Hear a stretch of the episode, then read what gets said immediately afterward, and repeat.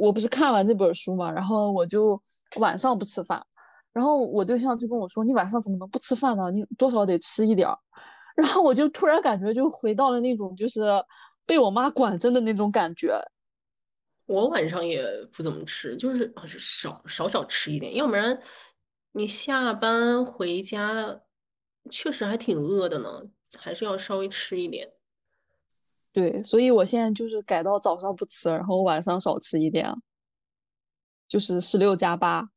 十六加八就是早上九点开始计时八个小时，在这八个小时里面吃早中晚餐。剩下的十六个小时就不吃，对，或者是你可以从中午开始算，然后到第二天早上也可以，也可以不吃早餐，从那会儿开始算。但我觉得早上不吃饭，其实我脑子更清醒。我上半年的时候，就是基本上天天都要吃早饭，但是每天都很困，我感觉没有什么精神，然后。自从我开始断食之后，不吃早饭，我就会发现我整个人其实特别清醒，而且很容易进入一种就是心流的状态。比如说你做一件事情，其实那个大脑就很集中在做它，然后做的也很快，不像以前的时候拖拖拉拉，可能一上午一上午才做一点事情。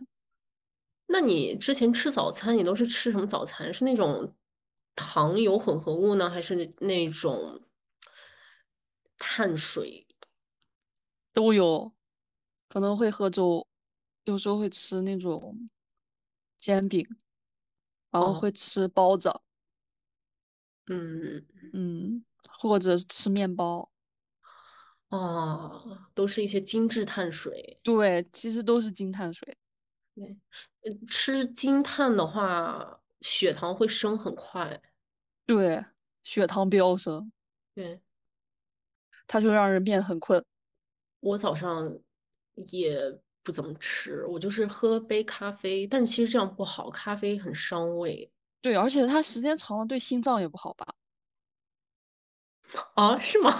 对，因为我有一段时间我学习，然后我每天一杯咖啡，然后我过了一段时间之后，我那个心跳就巨快，然后一一去医院检查，就是说不能喝太多。哦，对，那是对，那对他对心脏不好，但书里说喝咖啡是没有什么问题的。就是不含糖的这种茶啦、咖啡啦，这些都可以。我最开始的时候其实有点不习惯，就是中午可能太饿，然后我还可能会吃更多。但是过个一个星期左右就没有那种感觉了，就已经习惯那种饿的感觉了，就不会觉得难受。那我其实回想起来，我上大学的时候其实也是在轻断食。因为我晚上的时候基本上也就不吃，上大学的时候，所以我上大学的时候我记得瘦了很多。我在高中、初中的时候其实是挺胖的，上大学一下就瘦了很多。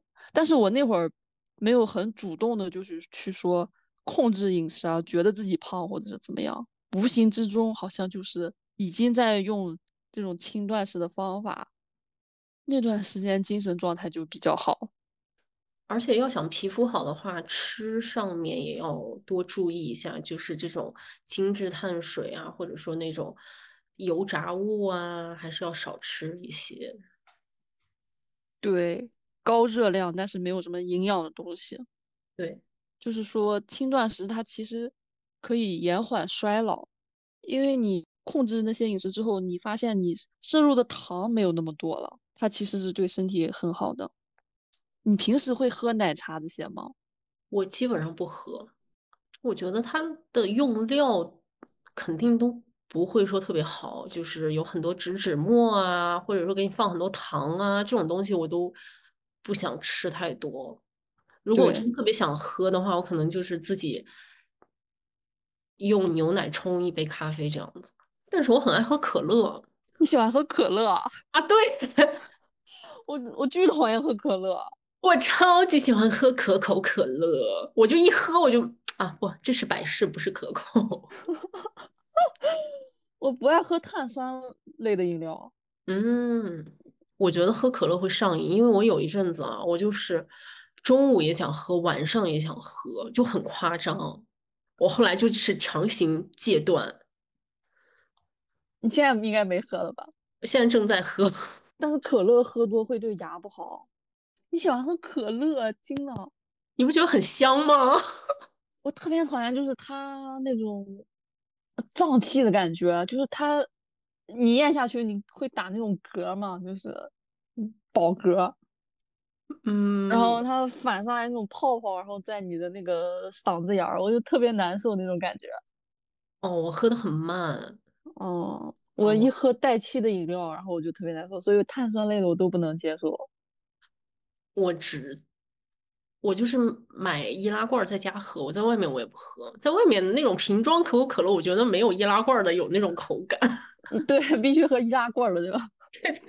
嗯，其实有一个。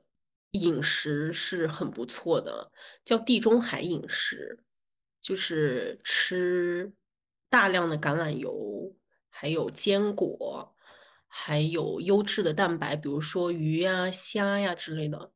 但是现在咱们吃鱼虾可能还是会比较顾忌吧，因为众所周知的原因。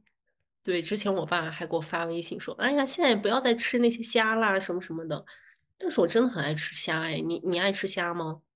我也非常喜欢吃虾，虾太美味了。对，我喜欢吃海鲜。我也是。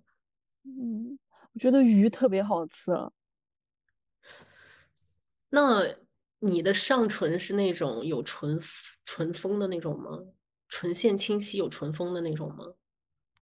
嗯，不算吧，就正常。但是也是有，就是两个角那种感觉，是吗？对对，有那个尖尖。对，就是有一种说法，就是说爱吃海鲜的人就很爱长这种嘴。哦，为什么？我也不知道，就一种玄学上的说法。哦，嗯，多吃坚果类那种食物，确实可以保护那个心脏血管。对，还有鱼油什么的，但是现在那卖的那些鱼油。真的好吗？也不知道。对呀，我那天看了一个视频，就是有一个人，就是商家刚从那个垃圾桶里撇出来油，然后垃圾车就来把那个垃圾给收走了，特别恶心。地沟油呗。对，而且那些外卖，他们可能都用那种科技与狠活吧。有的时候感觉吃完回家上厕所，都感觉小便里面都有那种味道。对，你知道那个过桥米线吗？哦，知道。你要去吃那个，就是小店里面那种，你第二天你身上都有那个香精味儿。那应该用的是什么一滴香之类的东西？对对对，他们为了那个不熬那个汤，然后它会滴很多那种东西进去。还有就是要多吃一些苹果、蓝莓之类的东西。其实那种西兰花呀、花椰菜也都挺好，但是。我感觉那种东西还挺难处理的，还有就是可以多吃一些膳食纤维，比如说糙米啦、燕麦啦、红豆啦、藜麦啦之类的东西。其实油面应该也算是粗粮吧？嗯，对。你爱吃油面吗？我非常爱吃。我小时候特别不爱吃，小时候我我爸他自己做油面，他自己吃，我跟我妈都不吃。但后来长大了以后，我就爱上。真的非常好吃，我特别喜欢他做的那种，就是他把那个油面擀成长片儿，然后把那个土豆丝卷在里面，卷成一个坨那种。嗯嗯，对对，那太好吃了。但是真的有人不知道油面是什么？油面挺好的，我那个姨父他有有糖尿病，然后医生也是说可以多吃一些油面什么的。对。它其实是那种裸燕麦面，它的营养价值成分是别的面粉的七倍之上。油面吃多了特别胀肚。对，因为它很不容易消化，它可以吃一一小碗就行。其实，对对对，嗯，油面其实还是在我们山西跟内蒙多一点。那你喜欢用那种凉拌汤底去吃，还是说用那种热汤底去吃？我都喜欢，因为我特别喜欢吃油面。我不知道你喜不喜欢吃醋。我们那边习惯就是说，把那个油面里面放上酸菜、醋、葱花，然后把它拌到一块儿，巨香啊。我每次都要倒半碗醋，你知道多夸张吗？我也爱吃，超爱吃嗯醋。对，我特别爱吃醋。我妈从小跟我说醋对那个血管好，然后我特别爱吃醋，我可以干喝醋的那种，真的一点儿都不夸张。天呐，那我们到时候可以比一比，我也很能吃醋的好吗？嗯，对，尤其呃山西有那种就是宁化府，你知道吗？哦，我知道，知道。特别酸，特别喜欢。呃，来北京之后，那些醋我感觉，嗯，一点儿都不香，一点儿都不酸。尤其我之前去南方，去杭州，他们醋就跟白水一样，真真的怎么会有那么寡淡的醋啊？对，哎，咱们那边还特别爱吃那个黄膏，嗯，对对对，其实这些都是杂粮，对身体很好的。嗯，那玩意儿不能嚼，对往下吞。对，吞。对，我小时候可讨厌吃了，我感觉就有东西糊在我的嘴里。我也不爱吃那个东西。嗯，但是有的人也不适合断食，就是还没有发育完全的，还有就是孕妇都不适合断食。如果在没发育完成之前断食的话，就有可能让你长不高。我昨天还刷抖音，就刷到一个十十四岁还是十六岁的小女孩，她说她男朋友喜欢瘦的，然后她就整整几十天没有吃东西，然后她现在已经就是植物人了。哎，我也刷到一个，她表白对方也是对她进行身材羞辱，然后她要减肥，她得厌食症，后来去世了。所以她断食不是说去节食，而是去控制饮食。而且断食的话，它让咱们有意识的去选择对自己身体好的东西去吃，去吃一些成分比较简单、干净的东西，不要过多加工这种。